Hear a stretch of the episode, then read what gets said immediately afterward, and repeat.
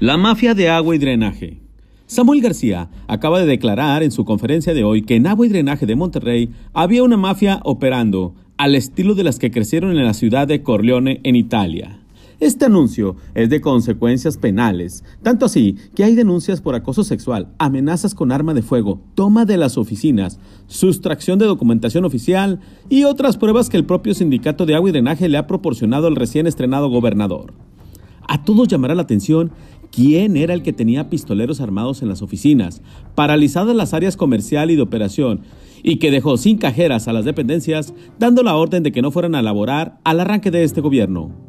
El único que nos viene a la mente es el del ex titular Gerardo Garza González, hombre de las confianzas de Jaime Rodríguez Calderón.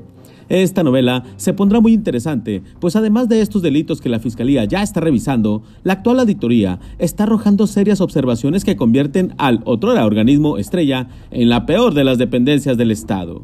Y Samuel García remata señalando que habrá que medirse con el consumo del agua, pues a nivel nacional el regiomontano consume el doble al mexicano promedio en el país. Decía una campaña de los ochentas para evitar el desperdicio del agua. Ya ciérrale, Amanda, te la estás acabando. Pues al parecer sí, el gobierno de Jaime Rodríguez y sus amigos se acabaron, pero agua y drenaje.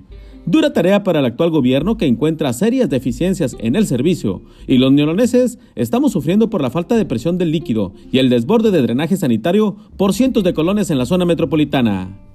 Duro como la roca, su servidor, Efren Andrade.